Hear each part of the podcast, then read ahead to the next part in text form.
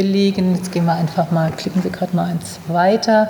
Deswegen haben wir hier nochmal die Zahlen mitgebracht, dass Sie das ähm, sehen können. Ähm, jetzt muss ich, glaube ich, selber mal meine eigenen Zahlen noch auf Papier daneben legen, weil ich das auch auf dieser Darstellung so schlecht sehen kann. Also wir sind hier die rote Linie. Also wenn wir uns jetzt mal rein grafisch orientieren, sehen Sie, dass die rote Linie eben sehr stark angestiegen ist. Wir sind im Laufe des August hatten wir die doppelten Zugangszahlen wie vorher und äh, wir dachten ja, wir wären mit der Notschlafstelle im alten Forstamt sehr gut aufgestellt, dass wir dort 35 Plätze dauerhaft geschaffen haben und die haben mit diesen erhöhten Zugangszahlen überhaupt nicht mehr ausgereicht. Die Augen werden immer schlechter. Ähm, deswegen sehen Sie da also an der roten Linie, dass wir, ähm, und da unten stehen auch die Zahlen, wir hatten eben dann eine Gesamtzahl, das ist immer die zusammengezählte Zahl von 516 äh, im August und jetzt auch schon im September insgesamt 643. Wenn wir jetzt eins weitergehen, da sieht man eben noch mal die Einzelzahl, die einzelnen ähm, Zahlen nach den Monaten. Hier sehen Sie also diesen absoluten Peak, der im August gekommen ist, hier nochmal rein äh, und auch im September. Und wir haben ja heute erst den 21. sind also schon 127 unbegleitete Minderjährige nach Freiburg gekommen. Das sind wirklich wahnsinnige Zahlen, ähm, die wir in dieser Form noch gar nicht äh, hatten und auch tatsächlich jetzt nicht erwartet haben. Im letzten Jahr hatten wir auch gegen Jahres nach den Ferien begann dann aber erst Ende September äh, so eine erhöhte Zugangszahl. Jetzt sind wir da deutlich früher und wir sind mit unseren Kapazitäten kamen wir eben so schnell an ein Ende, dass wir die Max Weber die Turnhalle der Max-Weber-Schule als Notschlafstelle herrichten mussten. Die Halle ist auch jetzt schon sehr gut gefüllt. Das ging wirklich alles, geht irgendwie, das ist schon sehr rasant, das Tempo, damit verbunden natürlich auch die Belastung ähm, aller Menschen, die sich darum kümmern, vor allen Dingen im AKI. Jetzt erstmal daher nochmal ein ganz herzlicher Dank an Herrn Elsner und das Team, Frau Wesselmann natürlich auch, weil genau, vielen Dank. Man äh, bereit kann sich ja auf, darauf nicht vorbereiten.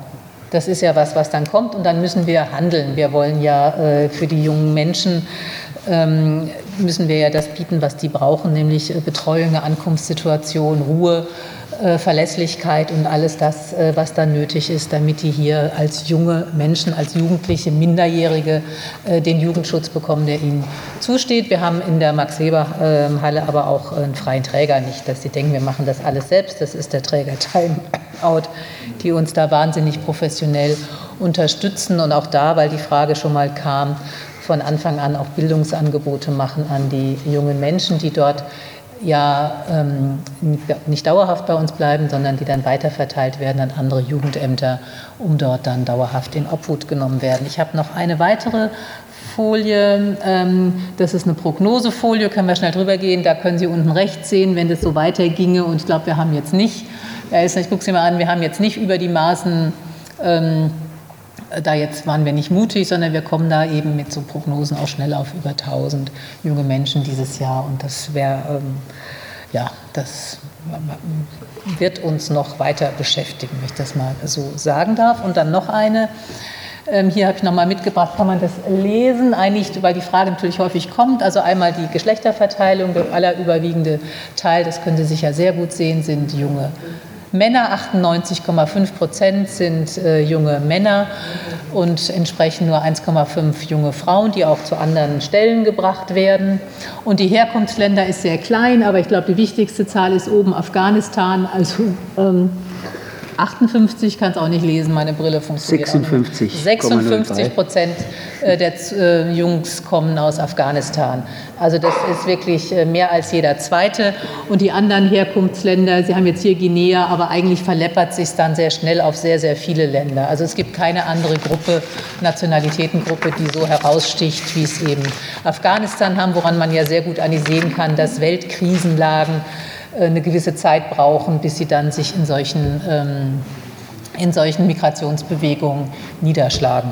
Also das, ähm, dann hatten wir noch zu den Zahlen auch noch mal die Frage von äh, Bündnis 90 Die Grünen hier in Vorbereitung ob es von der Stadt Initiativen gibt, um Lösungen und zur Aufnahmeunterbringung auf Landesebene zu ermöglichen. Über dieses Thema haben wir bereits im letzten Jahr mit dem Land verhandelt und haben dort eine abschließende Ablehnung äh, bekommen. Also das Land wird nicht in eine zentrale Unterbringung von minderjährigen Geflüchteten einsteigen. Wir sind natürlich weiter im Land mit Verhandlungen auf verschiedenen Ebenen, aber äh, nicht für eine Lea, Uma, Lema, Lea oder sowas. Das